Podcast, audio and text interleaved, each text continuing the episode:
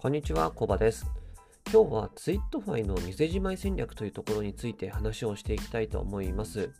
やっぱり GameFi をやってると、まあ、ユーザー誰でも考えますよね。やめ時というところです。もちろんそのツイートファイをみんなでやめようというふうに言ってるわけではないんですが、やっぱり自分の大切な資産を扱ってるわけですので、まあ、いくら夢中になっていた、えーまあ、プロジェクトであったとしても、やっぱり、まあ、いつかは見切りをつけて、そして全てを生産して、えー次へ行く。そういった考えは必ず持っておかなければいけないものだというふうに考えています。まあ、どんなプロジェクトもやっぱり清水、まああのまあ、人気の時もあれば、もうどんどん落ちてきてしまう時もある。そう考えると、まあ、自分自身がどれだけゲームをあのプレイする、えー期間を持つのかというところは、まあ、個人個人で考えていかなければなりませんよね。でそういう観点から今回はそのツイートファイ、まあ、今やめたらどれくらいの利益になるのか、やめるときはどのようにやめていけばいいのかというところを、えー私自身個人的にですね、マーケットの NFT の価格とか、TWT の価格とか、そういった諸々のところを考えながら、えー考察をしていきたいと考えています。では始めていきます。よろしくお願いします。で今回はですね、えーツイートファイは E 国、B 国、Z 国と3カ国ありますので、それぞれの状況を見ていきたいと思います。で現在、ドル円が138.58円ぐらいですので、まあ、そういったドル円をベースにして日本円換算で計算をしていきたいと思います。でまず、E 国に関しましては TWT 価格ですね。こちらが 0.0001812US ドル。つまり日本円換算でだいたい0.02511円という状況になっています。これは状況としましては B 国よりは高い、まあ、そんな状況ですね。で、まあ、レベル A の鳥というのをだいたいま20羽とか保有していれば、まあ、そうすれば1日あたり3000円から4000円ぐらいは稼ぐことができるので、まだまだプレイできる状況なので、まあ、急いで店じまいする必要というところはそこまでないのかなというふうに私は正直考えています。ですけど、えーバード NFT の売買金額というのを見ていくと、またその考えも変わってくるんですね。どういうことかというと、オープン C の売買履歴というのを見てみますと、レベル C から A の取りというのはだいたい 70US ドルから 110US ドル、まあ、つまりだいたい1万円ちょっとぐらいで、えー取引されているという状況がわかります。で、もともとですね、この、えー E 国というのは、えーレアエッグを買う場合というのも、だいたい 100US ドルで、えー購入することができるんですね。なんで、レアエッグの価格と同じぐらいの価格で、レベル C から A の鳥は取引されているという状況があります。で結構そのやっぱり最もプレイヤー数が多くて流動性があるのがこの E 国であるというふうに言えるかと思います。で、マーケットをさらに深掘りして見ていきますと、やっぱりその感染数とか、あとはツイート数とか、あとはミント数ですね。そういったものをきちんと説明している、表示している、えーまあ、バード NFT というのは、買い手がつきやすくなっている状況かと考えています。で現状その 100, 100US ドルぐらいで、えー買ってもらえるのであれば、まあ、かなりあのいい感じなのかなというふうに私自身は考えています。他の国は意外とそうではないからですね。でさらに見ていくと、意外と感染数10程度あったとしても、まあ 90US ドルぐらいで売買が成立していますので、そういう観点では、まあ本当に買い手がつきやすいんですね。まあ、実際に水が余ってるあのガチ勢のユーザーというのも結構いるみたい、まあ、私自身もまあ余ってたりするので、まあ、そう考えると感染数というのはそこまで問題にならない、そういう状況はあるのかもしれません。やっぱり現時点では、そのミントをして、えーレベル A を作っていくというよりも、このマーケットで、えー調達した方が、まあ、コスパはいいんだなっていうのは分かりますよね。で、まあ、レベル20、うん、レベル A の鳥というのをだいたい20話程度運用している場合ですね、それをすべて売却するとすると、まあ、ひよこ、歯とスワによって変わってはきますけど、だいたいですね、2000US ドル、27万円ぐらいになることが想定できます。もちろん流動性があって毎日取引がされてますので、まあ、そういう観点で、まあそうんまあ、なくはない計算かなというふうに考えています。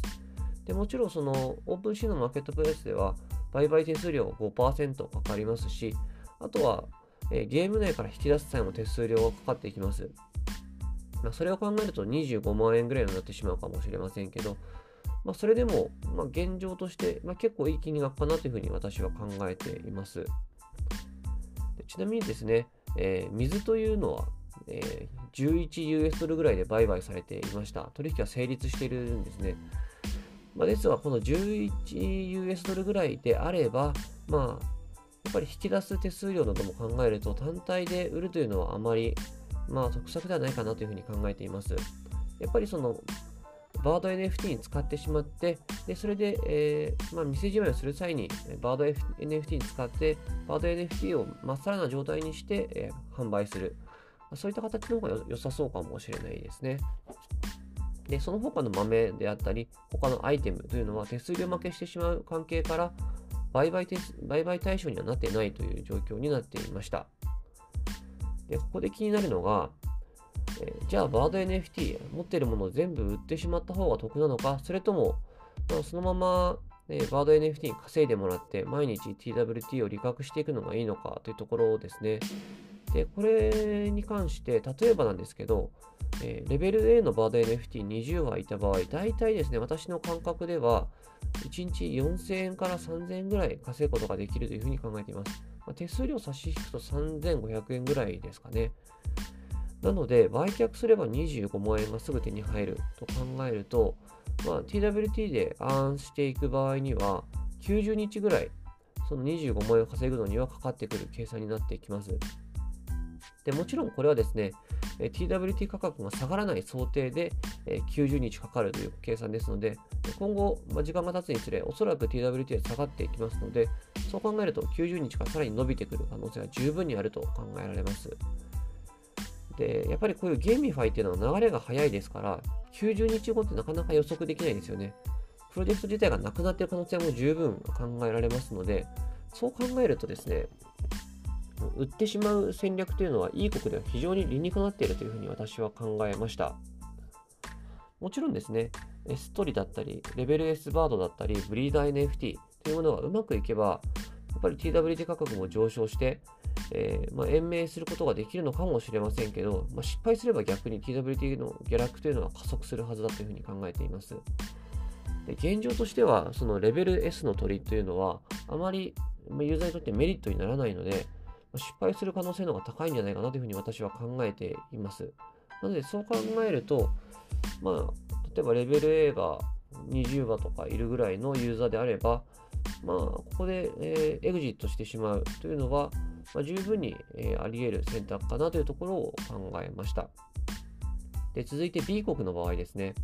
B 国は非常に厳しいですね。B 国は豆腐 NFT というところでマーケットで、えー、バード NFT の売買がされているんですけど、もう値段がついてないです。えー、見てみますと、2日前ですね、0.03US ドルで、えー、売買が成立した形跡があるんですが、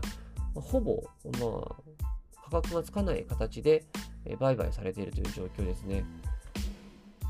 でそれ遡ると3日前で、その次が14日前の売買になっているので、ま、ほぼほぼ流動性がなくなっている状況である、えということが言えるかと思います。ま、これは考えればもちろんそうなんですけど、え TWT があれだけ下落していますから、まあ、そう考えると、ここからこの B, B 国の NFT を買って参入しようというユーザーがいないという状況があることがわかるかと思います。なので、まあ、B 国に参入している場合ですね、バード NFT を売って離脱するという選択肢はないということが言えるかと思います。で、現時点でですね、B 国の、えー、まあ、そのトークン価格、TWT の価格というのは 0.00005599US ドル、つまり日本円で0.00771696円なので、もしですね、例えば50万円 TWT を集めて売ったとしても、4000円にしかならないんですね。確か B 国っていうのは50万 TWT を一気に利確できなかったかもしれませんけど、なので、まあ、ほぼほぼその TWT を売っても利益にならない、そういう状況があります。なので、まあ、バード NFT の買い手もつかないですし、TWT も売ってもあまりお金にはならないんですが、まあ、現時点では TWT を売って利益を確定していくしか B 国は選択肢がない、えー、ということがわかるかと思います。で続いてですね、Z 国ですね。えー、ツイットファイの TWT 価格は 0.007604US ドル。つまり、これはだいたい日本円直すと1円程度ですね。まだ1円あるというふうに言えるかと思います。で Z 国のセカンドマーケットはミントスクエアなんですけど、ここで注目したのは豆ですね。ビーンズが 12.96US ドルぐらいで売られているので、まあ、そういう観点でもし豆が余ってるのであればそれは売ってしまった方がいいのかなというふうに思っています。で、レベル E とか D のひよこですね。ひよことかハトは売買履歴があります。でレベル E のひよこであれば、だいたい 15US ドルぐらいで売買されていますね。レベル D のハト、これはだいたい 35US ドルでした。そういう観点では流動性はあるんですけど、やっぱりミント費用が 100US ドルぐらいかかっていることを考えますと、かなり買い叩かれていますね。えー、やっぱり、この Z 国というのもかなり下落が進んできている状況がある中で、なかなか参入しようという、ここから参入しようというユーザーはほぼいない状況があるんだというふうに思います。まあ、普通のレアエッグをあの購入して始めるよりはこういったマーケットで買ってしまった方が安いという現状があるかと思いますが、まあ、なかなか稼ぎにくい状況なので、まあ、参入するユーザーがいないという状況でしょうか。で、まあ、高いレベル、レベル A とかのハトやスワンというのは売買はされていない状況がありました。そう考えるとですね、まあ、NFT の引き出し手数料というのはだいたい 100TWT とガス代ですので、レベル E から C ぐらいの、えー、バード NFT を売ったとしても、利益は出るかもしれませんが、もともとのレアエッグの価格を考えると、損切りになってしまう可能性が高いという状況があるかと思います。で、この Z 国での問題というのは、やっぱりレベル A を量産しているユーザーがいて、そのユーザーがゴリゴリ現在、えー、利益を確定している中で、かなり TWT が、え価格が下落していっているんですね。なので、まあ、レベル E とか C ぐらいの、えー、バード NFT を持っているユーザーというのは、なかなかその利益を確定していくという TWT の利確で利益を確定していくのしていくのは結構厳しい状況というのがあるかと思います。そう考えると、その場合、うん、NFT を売却して離脱するというのも一つの案かもしれませんが、まあ、Z 国も非常に身動きが取りにくくて難しいというところが言えるかと思います。まあ、なんせ、あれですね、えー、TWT を引き出す際に 2000TWT の手数料かかりますので、そういう意味では非常に、まあ、利確もしにくい。でも、えー、エクエバード NFT の価格も安いという状況があるという状況があります。はい。ではまとめていきますと、えー、E 国、B 国、Z 国と見てきましたが、まあ、想像以上に E 国というのは流動性もあって、非常に離脱しやすい環境がある、えー、ということが言えるかと思います。離脱しやすいし、まあ、E 国で今後稼いでいく費用と換算すると、やっぱりその離脱してしまって、えー、早期に、えー、数十万円、えー、手に入れる方が、まあ、あの確実性が高い、利益を確保できる可能性が高いというふうに私は考えました。で一方で B 国、Z 国に関しまして立ち回りは非常に難しくて、えー、NFT を売ってもそんなにお金にはなりませんし、とはいええー、まあ、利確をしようとしてもなかなか利確できしにくい状況があるという状況があるかと思いました。で今回もちろんその、まあ、E 国、B 国、Z 国でどう立ち回るのかというところも考えましたけど、やっぱりそれ以上にですね、今後いろんな GameFi をプレイしていく上で、まあ、学べる教訓があるなというふうに私は思いました。というのはやっぱりレルムを追加するということは結構どの GameFi でもやると思うんですけど、やっぱり現レルムがうまくいってるかどうかというのをしっかりと考えて参入するかどうかを、まず入るポイントというのを考えるべきだなというふうに私は思いました。で、B 国ローンチ時にですね、すでに E 国ではツイートファイスカイというのはま失敗していることが明確だったんですよね。まあ全然あのツイートファイスカイの運用が行われなくて、1回だけ、えー、まあ、イーサリアムという報酬は支払われましたけど、それだけだろうという、そういう状況がありました。でそう考えますと、やっぱりその B 国時点で失敗だったので、まあ、結果論にはなってしまいますけど、B 国に入ってもうまくいかない可能性が高いというのはまあ明らかでしたので、まあ、もちろんそれは Z 国も同じですけどね。そう考えると、まあ、入るポイントからも入んないという選択を取るということも考えるべきだったなというふうに考えています。で、まあ、やっぱり GameFi というのは運営がエコシステムを正常化であったり厳格化する、え、ことによってなかなか簡単に利確できないようになるという風潮がありますのでやっぱり一回入ってしまったら出られなくなる、まあ、つまり利益がなかなか確定できなくなる。状況もあるというところは十分に想定しておく必要があるかと思います。もちろんゲームが楽しくて、それで入りたい。というのであれば全く問題ないんですけど、やっぱりツイートファイは現時点でもう本当に、えー、1時間おきにツイートする作業みたいな風になってしまっていますので、まあ、そう考えると、まあ、厳しいなと思ってから、まあ、離脱するのはなかなか難しいので、入るか入らないか、まあ、そういう観点でしっかりと考えていく必要があるかと考えました。で、私自身はその Z 国で、まあ、TWT 価格も下がってきているので、えー、TWT を、まあ、ロック TWT を購入して一気にレベルを上げてしまって、で、アンロック TWT ですね、を購入して一気にレベルを上げて、えー、まあ、稼ごうかなとも考えたんですけど、やっぱり現時点でその、えーまあ、TWT を利確する手数料とか、まあ、タコツボ感が強いので、まあ、まあ、なんでしょう、損する未来というのが見えるので、やめにしようかなというふうに私は考えています。はい、ということで、今回かなりネガティブな内容になってしまいましたが、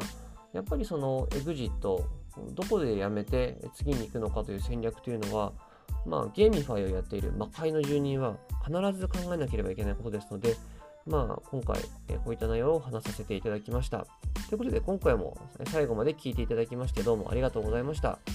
え次回もこういった GameFi であったり、 SocialFi に関する情報というのを独自目線で発信していきたいと思いますので、ぜひ次回も聞いていただければと思います。フォローもよろしくお願いします。それではまたお会いしましょう。さよなら。